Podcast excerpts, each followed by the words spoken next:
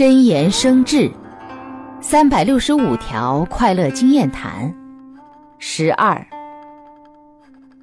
心量狭小的人为了面子，不断的掩饰自己，隐瞒过错，死不认错，错上加错，以鼠目寸光的狭隘心灵阻挡自己变得更好。